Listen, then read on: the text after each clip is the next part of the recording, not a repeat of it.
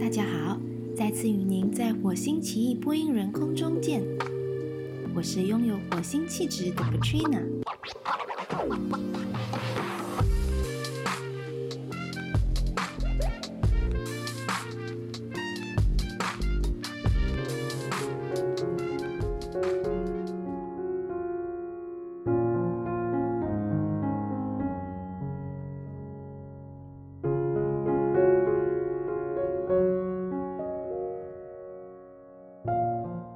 集抒发了我对于推为全职妈妈的感想，也有提到当中有些道理也是经过卡关冲突才领悟出来的。这集就让我分享当中一些让我记忆深刻而领会特别深的一些例子。刚开始的那一段时间，我过得很充实，毕竟刚来到新环境，过着新生活方式，一切是多么的新奇和美好。心情是多么的愉悦的，就好像热恋一样，那份兴奋感，那份新奇感慢慢缓下来后，活生生的平淡生活也开始让我面对了心灵上很多的冲击。虽然我是一个可以，也是一个很喜欢自己独处的人，可是我开始觉得我的生活范围很狭窄，开始有一点闷。我没有了以前每天工作上很赶时间的日子。可是，我开始想念在职场上和同事朋友们的交流。一段时间下来，老公孩子很快的有了自己的圈子，而我却看到自己的社交圈子发展的很慢。当时小宝还在小学，来接孩子的妈妈们都会在校园内等孩子下课。以我的个性，以前的我应该会在车上等，但我知道我应该尝试利用这样的机会。和妈妈们交流，偶尔的一两句嗨拜，聊聊天气，聊聊很琐碎的生活，就纯属在等小孩时的聊天过时间。我也知道，来到新环境需要交朋友是不容易的，毕竟在等孩子放学这样短短的时间内，是很难让彼此能更深入的了解。再加上很多的差异，特别是和当地人彼此的嗜好、话题。都有很多的不同。小宝在学校参加了篮球队，小宝在校外时间的训练，我也尽量伸出援手，看看有什么是家长能帮忙的，或是在孩子训练的时候待在那里，利用这样的机会可以认识其他球友的妈妈们，大家有共同话题，也比较容易变得熟络。当然，在交朋友这一块，我也慢慢领悟到，以我这样的年纪。若要加入其他人的朋友圈，需要的个性是一直不断提问，从而把话匣子打开。偏偏我不是这样的个性。可是来到新环境，我必须尽力的试试改变自己，去融入。虽然有一段时间我很难过，我竟然没有能很好聊的朋友。可是我真的看明白，在我们这个年龄，大家都在忙着照顾家里的事，要交心的确是比较难的。只要尽力了，就随缘。与其在不适合自己的朋友圈子里，不如更好的找到自己的方向，从而去认识投缘和想法相同的人。以往放学了，孩子都会在妈妈或公婆家；放工了，我才接孩子回家。和孩子相处的时间也仅仅是晚上的几个小时，而周末大致上我们都会一家往商场跑。可是，在成为全职妈妈后，突然觉得孩子好像高要布，一天到晚的接触，竟然发现孩子很爱往我的地雷区踩。一直以来是在职妈妈的我，每一天有工作八个小时的时间，是完完全全属于另一个我的。可是，在家里，我突然觉得生活没有了界限，加上和孩子接触时间多，冲突就来了。我发现孩子很多生活上的习惯。是我无法接受的。这么多年来，孩子大部分的生活都不是在我自己的方式下培育的。顿时，我陷入了责怪自己，同时也急着一直不断纠正他们。和孩子的拉锯战就开始了。每一天的唠叨和叮咛，再晋升为谩骂。进入青春期的孩子性格也刚烈，几乎每隔几天就发生火星撞地球事件。每一次的两败俱伤，也可怜了家里的两个无辜市民。老公处于手心是肉、手背也是肉的三明治状况下，我知道他也不好受。在越演越烈的状况下，我意识到这样下去，我只会把我的孩子往外推。我来这里可是为了我们一家更好的，所以我开始找寻诱发冲突的点，寻找为什么冲突来时我无法平静的原因，希望从而预防爆发性的冲突。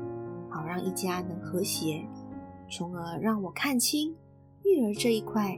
虽然我们懂得道理很多，可是真正能做到的，真的需要从我们父母身上开始。我切切地感受到，孩子是父母的镜子，我从那镜子里看到了自己。要改的是我自己。虽然我很享受打点家里三餐和饮食上的一切，可是偶尔。我状态不好时，还是会很厌烦需要绞尽脑汁的想菜单，有时感觉很无奈，好像刚煮完午餐，休息一阵子就需要准备晚餐了，而觉得自己好像也没有很多的时间。也因为我执着着一天内要做的事情很多，总是往自己精力的极限挑战，一直有那种我留在家里忙碌牺牲的被害者思维，导致很多时候。在很累时，有股需要被帮忙的感觉，却不被了解，也在心里认为：为什么我已经很累了，都没有人伸出援手？手上一边不停地做，一边越来越烦躁。其实我的心理剧场是没人看到的，可是我却认为，老公孩子应该可以体会。在很多次的冲突下，我自己才了解，我需要帮忙时是需要发出讯号的。我不能认为家人是我心理剧场的观众，看得明白我心里的感觉，自己也无需太过执着家里的事情。我的确是一个很执着的人，急于想要如何让自己能在家也能在经济上帮上忙，也一直陷于一股脑的想法：我要在家也不能没有梦想、没有目标。在觉得自己没有价值时，我有想过回到职场。可是，当机会来到时，又有股抗拒在心里。这段期间，真的很多很多矛盾一直发生在心底。每次的矛盾都在自己心里翻腾覆雨。坦白说，也让自己变得越来越烦躁。也因为如此，我曾经也有过一段很低迷的日子。好在在那段低迷的时刻，我没有让自己太过沉溺。我坚信是我的信仰。稳稳地拉住我，让我不跌入谷底。而在经济上，因为一双凉鞋，竟然让我看化了对物质的执着。当来到夏天时，小宝的学校规定学生们需要穿凉鞋。原本我是以为那是有选择性的，可是直到小宝对我说，老师已经给最后通牒，他是需要换上凉鞋了。在情急下，马上带着他去商场购买。以前，在我经济能力许可下，我都会买好的物品给孩子。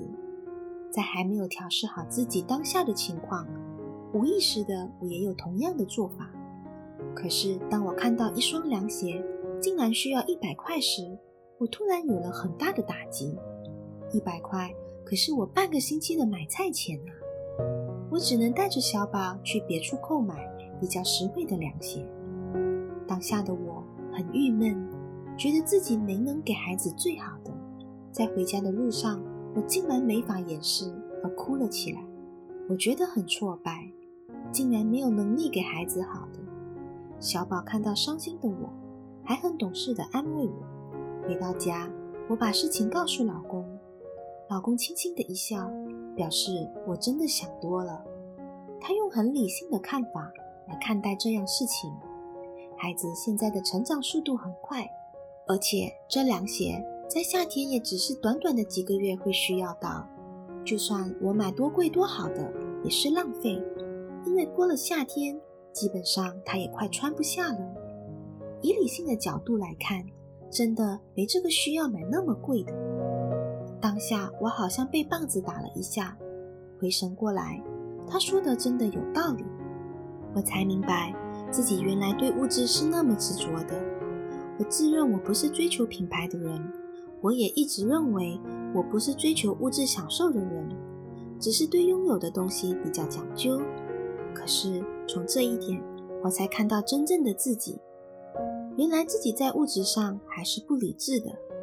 我因为这双凉鞋的杀伤力，我顿然醒悟，也开始在物质上看得比较开，也比较着重理性的购买，也就慢慢的发现，真的很多生活上的东西是我们自己执着的，并不是一个需要。生活可以更简单，在 minimalist 的生活方式下，反而让我感受到比较没负担的生活方式。我一直都有这样的想法：我们一生人中所有的享受都是有极限的，对物质也不应该无任的挥霍。经过这事，我才真正的了解到并实践这个道理。如我上一集提到的，事情总是会有它的两面。如果单看我上一集的述说，是不是看似一切很好？背后的辛酸与挣扎，又有多少人会看得到呢？现在的我可以很充分的体会，别人现在的好，也必定有他走过的时候。不单是在选择在职妈妈和全职妈妈，其实人生的每一样事情都有着它的两面。我们是不是又来到了原点？就是理清好自己要的，怎么样的卡关都能在跌跌撞撞下稳稳的走过来。人生其实就是 you gain something, you lose something。人不是永远的赢家，也不会是永远的 loser。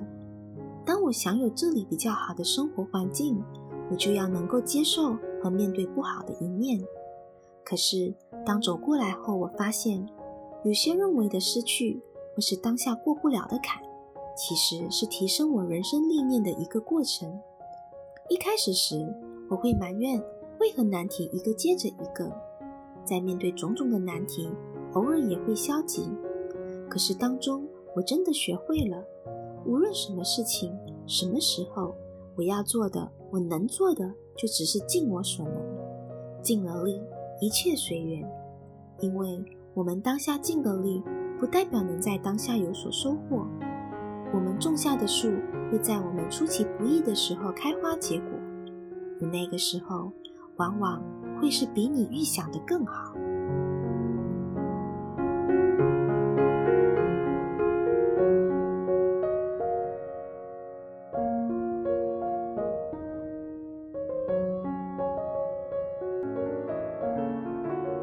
感恩能听到这里的您，谢谢你的聆听，也希望今天的 Podcast 能触碰到您的心坎里，或是让您会心的一笑。欢迎大家的 comment 和互动，或给予我更好的启发和改进的空间。祝您有愉快的一天，我们在下集的空中见。